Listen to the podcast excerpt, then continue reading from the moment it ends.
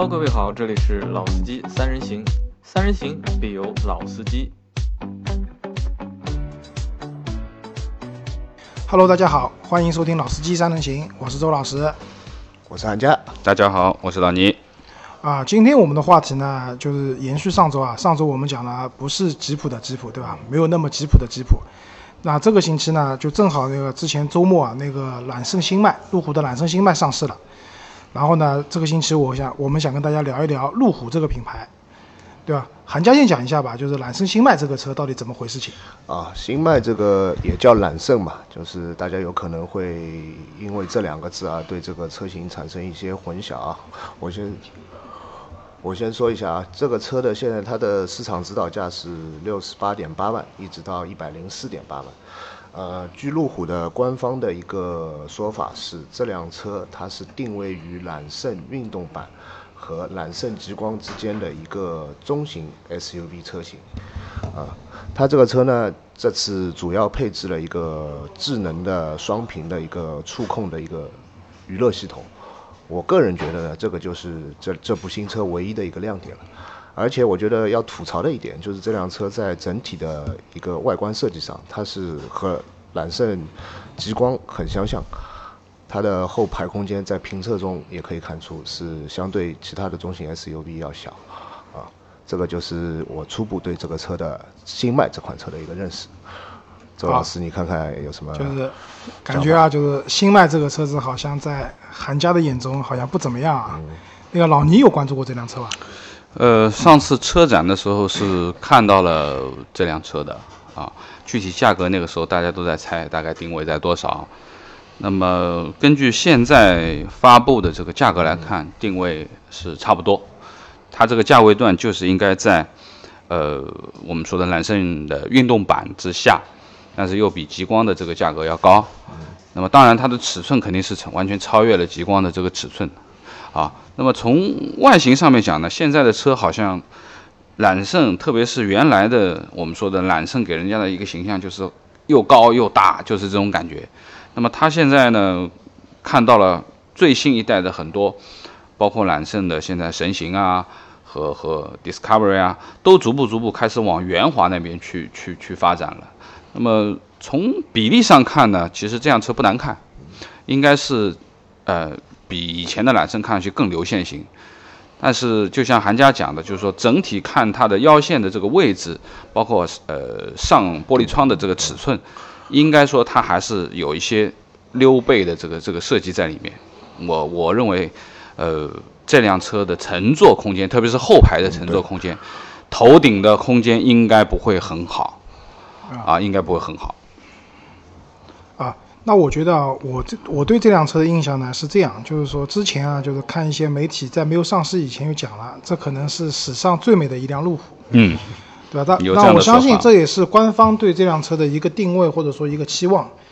但是呢，美不美这个事情呢，说句实话，我觉得 因人而异，是因人而异的。对，那我个人觉得前脸还蛮好看的。对吧？它前脸还是蛮霸气的，对。然后一贯的这种路虎家族式的这种，给人一种比较霸气、高端的这种感觉。嗯。但是刚老聂讲到那个后面侧面的腰线啊，腰线呢，总体看下来啊，跟极光蛮像的。嗯嗯。上挑的一个腰线。对，因为我其实身边蛮多人开极光的，因为极光这个车啊蛮便宜的，现在，对吧？现在尤其是我们那个大那个不是不能叫大奇瑞，就正常的奇瑞，跟他们合资国产了以后，这个车优惠幅度蛮大的。嗯，另外一个刚才韩家讲的，它有个双屏的这个控制系统。那我觉得这种东西呢，也是看个人喜好的。就之前我们知道杨老师那辆大奇瑞，对吧？也是个双屏，对吧？然后这个问题我们已经讨论过了。对，这个 当时我们觉得蛮山寨的。呃，就是因为其实从特斯拉也一样的，就是这种屏幕式的控制啊，其实真的未必比实体按键来的方便。对，对啊。当然。我相信路虎它这样的设计也好，或者怎么样，可能它有的有它的可取之处的。对，我们也不能讲这东西不好。因为新迈这辆车它的物理按键只有三个，啊，这么少吗？只有三个啊，只有三个，对吧？然后它的排档应该也是旋转式的，对吧？这个一贯的风格啊，怎么讲？这个排档我要吐槽一下，就是因为我以前也开过路虎的车子，就乍一看啊，就是很蛮高级的，对吧？就是点火以后，一个排档呜呜升起来了，然后用手去转。但是，但说句实话，没有那种传统的拨杆来的有手感，甚至跟我现在那个怀档比啊，我觉得还是差一点这个意思的啊。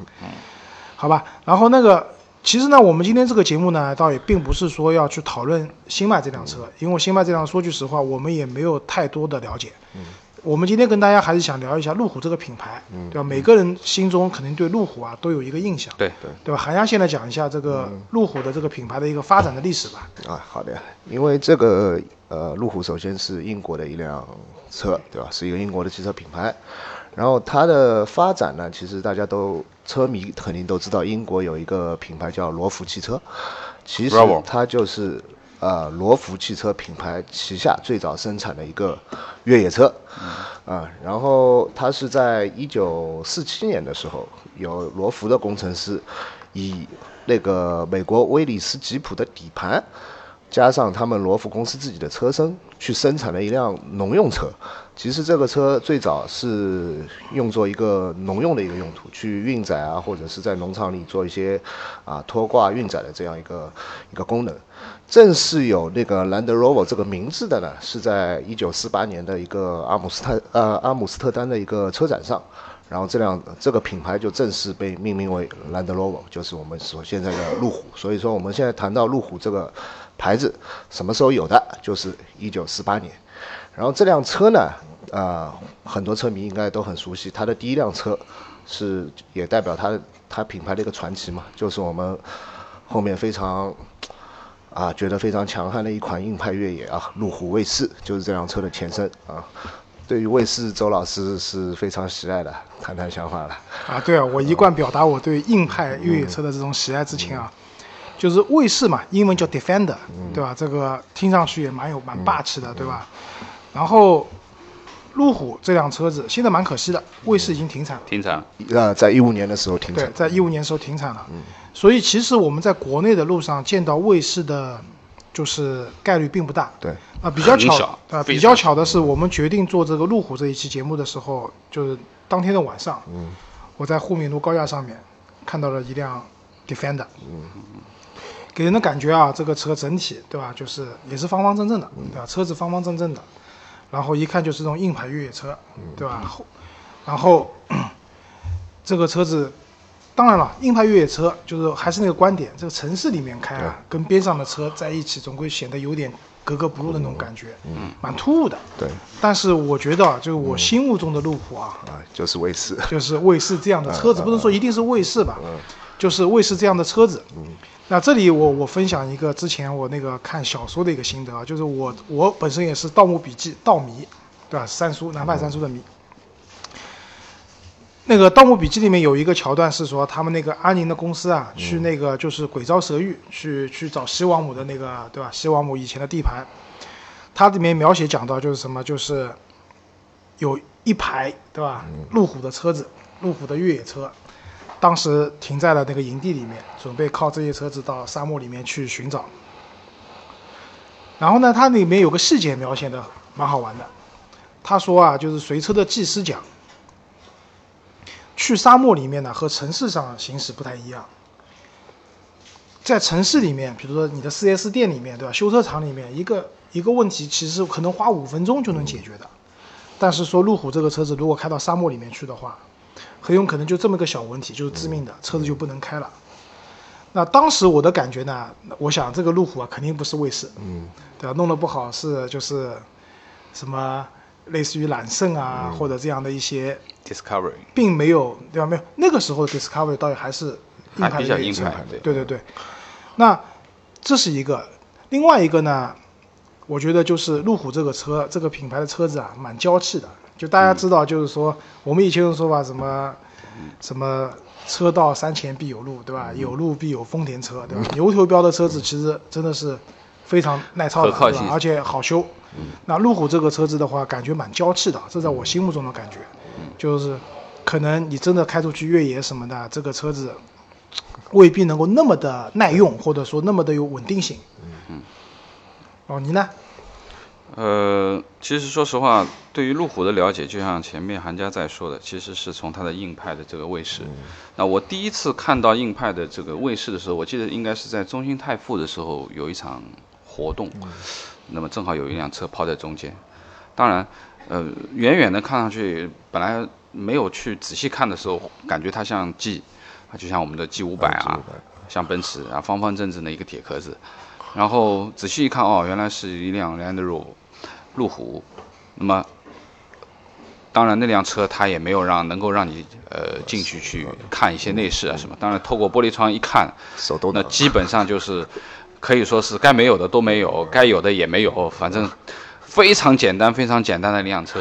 包括它整个的车架各方面的东西，完全都是铆钉的，嗯啊，它还不是说我们说现代工艺的，就完全是手工的这种感觉。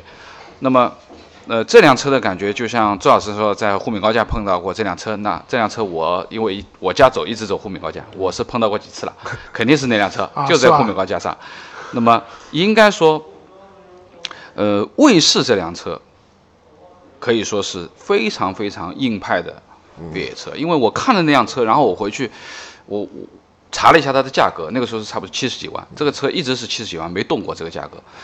然后为什么会有这样的一个想法去去看一下这辆车，或者去去研究一下这辆车呢？因为说实话，看了太多的 Discovery 频道，看了太多的亚马逊的穿越，对对对。包括很多大片里面的这种丛林的啊，这些特种部队的啊，基本上就是这辆车。那么那个时候一直不知道它是它是一个叫什么名字的车，但是看到了这辆车的时候，哦，包括它的这个本身这个绿色的那个颜色，一眼就定性到非常非常硬派的，啊，可以说我们说的，呃，你给它做带上兵的话，它就是辆军车了。对，啊，完全是一辆特种作战车。那么相信看了这么多的这个这个大片啊，或者说是发现频道，其实真的是可以到达任何一个你能想得到能到达的地方，特别是我们说的这种非常恶劣的啊，非洲也好啊，或者说是南美也好的这种恶劣环境。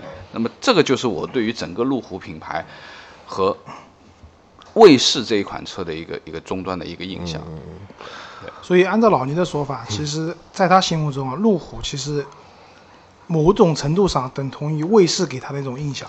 对对，啊，其实老倪讲的对的，就是说你在一些电影的桥段里面啊，或者一些纪录片里面啊，你看到一辆路虎，但是呢，它也不是那种就是像不是豪华的啊 Discovery 那种非常显眼的那种样子，对，也不是。那基本上都是卫士，就包括湄公河行动，嗯对吧？前段时间很火的湄公河行动，他那个彭于晏在那个茶山上面开的那辆嗯。车，那辆路虎，对吧？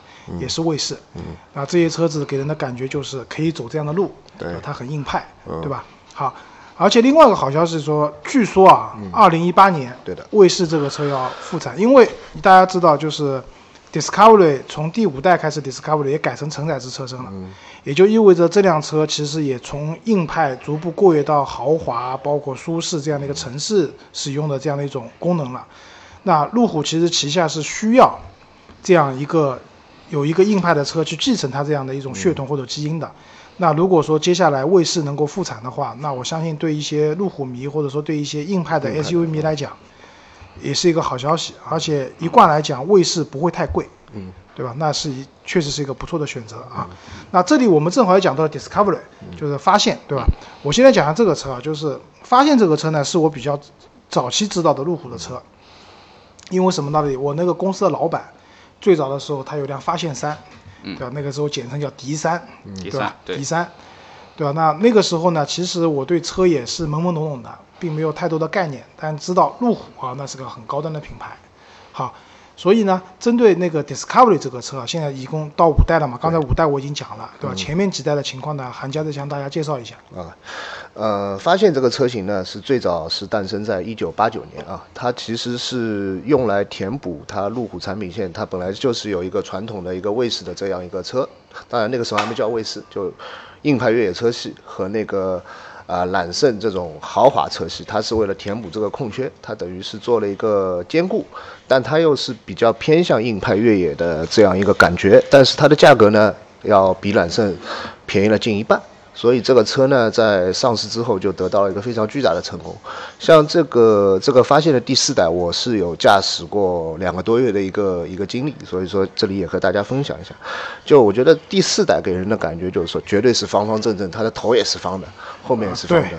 给我最大的感觉就是坐进去，你觉得这个车非常宽敞，然后后排的话，因为它是剧院式座椅的一个设计，后排的视野啊，包括坐姿啊，还有它旁边非常标志性的旁边有两个窗，是坐进去是非常舒服的。然后还有在驾驶的时候，你觉得你就像在开一辆卡车。然后我觉得你不管是在变道啊，或者是一些啊加速的情况，因为当时我开的是柴油版嘛，然后就觉得这个车的动力确实也是非常好，也是作为越野的话，觉得是完全没有问题。而且给我最大的概念，呃，最大的一个印象就是在 Top Gear 里面，他们所有拍摄制作组的工作车全部是 Discovery 一水的 Discovery 在那边，是场面是非常震撼的。Discovery 空间大，对吧？嗯刚才韩佳说了，空间大，对吧？那个设备好装。嗯。那另外一个的话，因为这个车基本上也是哪都能去，对嗯吧？只要不是那种空间特别小的那种道路，基本上也是哪都能去。所以 Discovery 也是那个，因为它的名字取得也好嘛发现，Discovery 对吧？探索、发现，对吧？大家知道国外有个频道叫 Discovery 频道，嗯，都是一个发现探索的频道对。那我觉得这个名字取得非常好的，大家一听这个名字啊，就知道这辆车的功能是怎功能是么样的。，但是我是不太喜欢第五代的这种改变，我觉得这个就太不像路虎了，太不发现了。老倪有什么想法？对于第五代的那个发现？呃，当然我同意你说的，这个第五代的发现更加的圆润了啊、啊，失去了我们说的原来发现三、发现四这样的非常方方正正、高高大大的这种硬派的这种形象。呃，因为发现呢，我没开过，但是我坐过几次。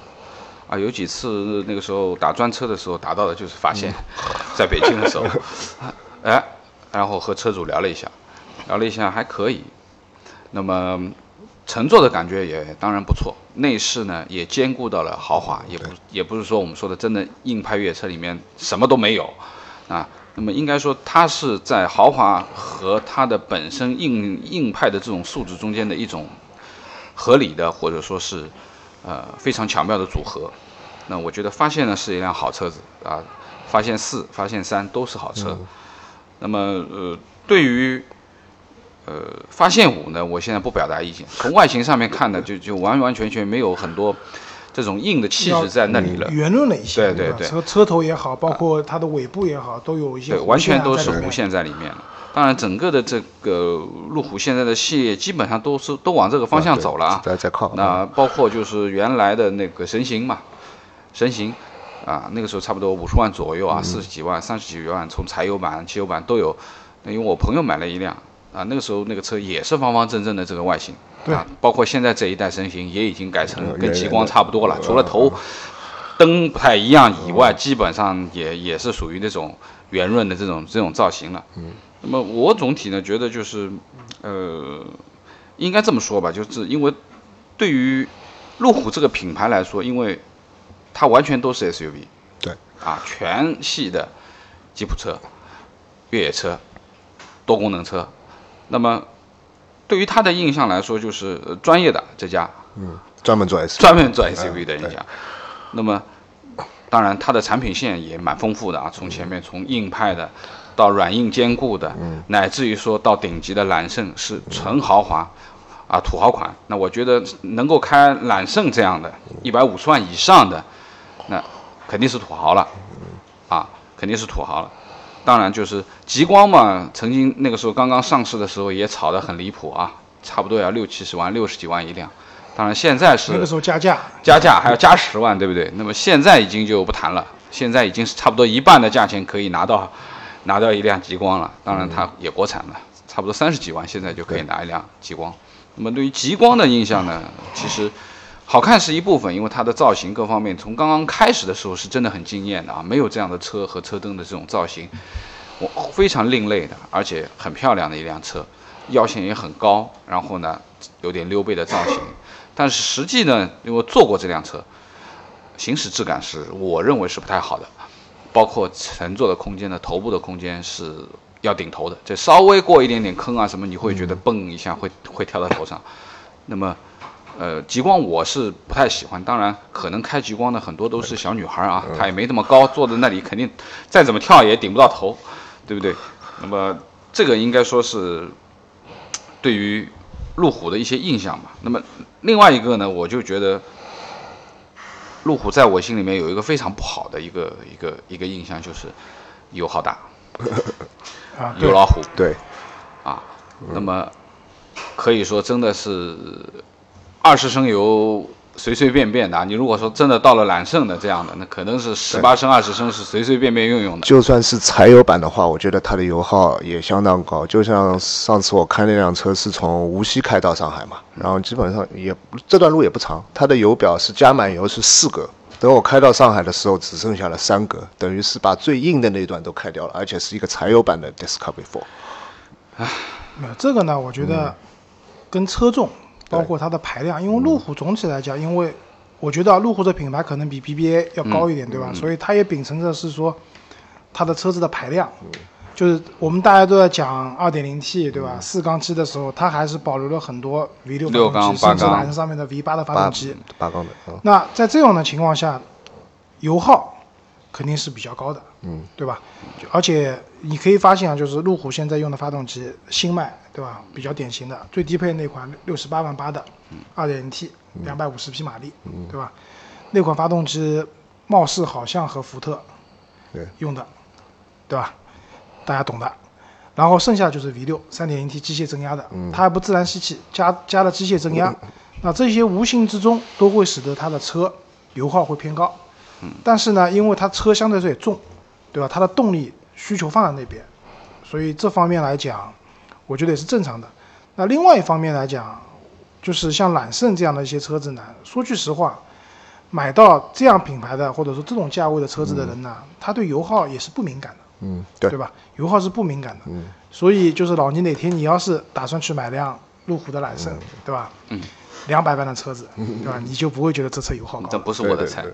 对这不是你的菜，对吧？好呀，那正好那个发现我们讲完了，对吧？那这里我再补一句，发现五这个车子，那我觉得还是向市场妥协的一个产物。嗯，其实可以看一下之前的 D 三或者 D 四，这些车子它总体的销量并不是特别好的。嗯，之所以在国内我们还能经常看到，是因为它卖的年份长了。嗯，那偶尔能看到一些这样的车型。那现在在路上，，D 五我也没怎么看到过。好像我也没看到过。，没因为很简单，就是说硬派的车子现在其实需求量越来越低了，嗯对，不光是中国，我相信不光是中国，在海外市场也是一样的。是的。所以 D 五现在变成承载式车身，对吧？也往豪华方向去靠，对吧？用了很多很多高科技的配置，我相信这也是向市场妥协的一种方式吧，对吧？刚才也说了，以后 Defender 还是会有的，对，那 Defender 可以去坚持他们的梦想和基因，对吧？啊，刚才老倪也讲到了揽胜，对吧？揽胜其实我们知道有大揽胜，对吧？我们讲大揽胜现在一百五十万起到三百万不到，对吧？那这个是最豪华的路虎了。然后揽胜下面的话有揽胜运动版运动，版，嗯，对吧？揽胜运动版，然后揽胜运动版本来直接到极光了，中间有几十万的一个价格区间的空档，嗯嗯现在正好新迈补上去了，补上去，对吧？嗯，所以呢，揽胜是其实就是按照路虎的销售跟我讲，揽胜是 Land Rover 的 Range Rover 是 Land Rover 的一个顶级，高端品牌，对吧？相当于，但我其实个人并不这么认为，它只走了两条不同风格的线一样，对，对吧？那韩家这边也可以跟大家简单讲一下那个 Range Rover 的一个发展的一个历程。啊，Range Rover 它是那个，它就是路虎公司纯粹为了打造一款豪华型的 SUV 而设计的一辆车，是在那个最早一款是在一九七零年，它的样子其实和现在的没什么多大区别，就是两面一个上面是个梯形的，下面是一个长方形的。然后接下来还想跟大家分享的一点呢，就是说这个车为什么大家觉得它很高端？然后我们一直觉得这个啊，这个路虎这个品质牌子很高端。然后分享一个小小的，就是一个它的一个品牌背书吧，可以说。其实路虎这辆车呢，它是和那个捷豹在一起，捷豹路虎嘛。然后他们这家公司是英国唯一一个有三个皇室认证的一个汽车制造商。啊它分别是有那个女王的认证，和她老公就是那个爱丁堡公爵，和他儿子威尔士王子三个人都给了呃捷豹路虎这个公司皇室的认证，就是他他们都用这个车。然后接下来呢，就是说皇室认证这个东西呢，其实也就现在为止，也就他们三个人可以发，就英国王室也就三个人可以发，他们都发了。都给路虎发了，吧？对的，就像我们非常熟悉的一个英国奢侈品品牌 Burberry 嘛，它啊、也也也号称自己是皇室御用，但是它只有两个，这点就是说大家啊、大家要知道，呃，很多号称英国皇室御用品牌的，有些只有一个，有些有两个，有些有三个，就是这其中的一些套路吧，大家也都清楚。还要看这三个人当中是哪个人发的。对，所以啊，我觉得肯肯定是女王发的最高级嘛，对对吧？嗯。但这个也蛮讽刺的，你看，唯一呃不是唯一，可能就为数不多的拥有三大认证的这样的一个品牌，对吧？从英国到印度，到最后我们奇瑞买下来了，对吧？我们也蛮自豪的，对吧？现在我们自主品牌也购买了一些国外的一些这样高端的品牌。然后揽胜这个车子呢，就是我觉得刚才老倪也讲了，对吧？对极光的印象，极光这个车呢，我印象蛮深的。一个呢，是因为当时啊，就是维多利亚，对吧？贝克汉姆他老婆，对吧？那个时候号称什么设计啊，怎么样啊？确实从时尚啊各方面来说，这个车子一下子眼睛一亮。当年加价十万买这个车，但现在优惠十万，对吧？当然现在是国产的。另外一个呢，确实因为这个车价位也合适，然后感觉也蛮时尚的，所以身边开这个车的朋友多。对。然后我也开过这个车，就是。我也不讲行驶质感的问题吧，就对我这样的胖子来讲，就这个车子确实蛮小的，就后排也很小，嗯，就是头顶空间更小。啊，对对对，嗯，所以那这个车对我们来讲的话，其实啊，我觉得还是两口之家，对，或者说是一些三最多也就三口之家吧，小孩比较小的情况下，后面带个宠物狗，啊，对，就是后备箱里面像放韩老板这种大推车那是没戏，对吧？没戏。然后另外一个呢，就是揽胜呢，那个时候有个运动版和揽胜，对吧？那一开始呢，大家从名字上听啊，揽胜运动版是不是更运动，对吧？那可能揽胜走豪华路线，揽胜运动版走的是运动路线，但其实这两辆车是不同的，对，不是一回事情，对，他们价位差的比较多，对吧？所以。就是现在很多人觉得开上揽胜运动版就是大揽胜了，那这可能是一种还是有些误解的。对，其实路虎也没有说把这两款车做成一样，它只能说是揽胜的一个系列。对，对吧？新迈也可以叫揽胜，但是它还是叫新迈。嗯，对吧？揽胜运动版其实是和新迈和极光是一个系列的。嗯，对。所以呢，对于路虎来讲，我们可以认为揽胜还是走那种城市走。偏豪华的、舒适的、行政的、时尚的这样的一个一个定位，对吧？然后从价格上来讲呢，因为国内卖的比较贵嘛，就这一点就是之前老倪也查了，我们刚刚也研究一下价格，对，也研究过价格。就打个比方讲，我们同样以英国市场为例啊，揽胜的起步价格是多少钱？七万六千镑，对吧？嗯。比如说我们看奔驰的 GLS，七万一千镑，对吧？然后这两辆车。奔驰的 GLS 在国内的起售价格是一百万出头，对，但揽胜要一百五十万出头，啊，当然了，这里面可能有配置上的差异，因为大家知道国外的车子基本上都是一个乞丐版，对吧？你要选配很多装置的，但是即使选配了，也不会有那么贵。这说明什么？就是说，路虎至少在国内的定位，定价，嗯，定价定位是比我们的 BBA 要高的，要高，嗯，对的，所以它的价格啊，各方面也是相对比较贵的，对吧？所以。就是总结来讲，就从我的角度来讲，路虎是一个蛮高端的一个品牌，它也有一些让我很喜欢的硬派的 SUV，但是呢，可能像一些非硬派的这些车子，说句实话，我我不是特别感冒，因为我觉得蛮娇气的，而且价格也不便宜，对吧？那韩家呢？我对于就是路虎这个牌子，其实我一直心中是比较。喜欢它的就是硬派的这一面，比如说它的 Discovery 和那个卫士这样的车型，就跟我差不多嘛，对吧？对，对于它现在前面一段时间也出过什么神行啊、极光啊，我觉得这个东西就是完全是对市菜，对市场的一种妥协啊，这是我的想法。我估计也不是老倪的菜。我一直不是非不太喜欢路虎啊，几个反正前面也说了，油耗比较高啊，或者说。呃，其实我比较感兴趣还是它的硬派卫士。当然，这个一定是一辆纯玩的车，你要把它开在像我们说的这个城市路况里面，肯定是不行的。OK，好，那因为时间关系啊，我们这期节目就到这边结束了。最后讲一句，我们希望明年卫视能够复产。对，到时候我们卫视一定要多做两期节目，好吧？好，谢谢大家，谢谢大家，再见。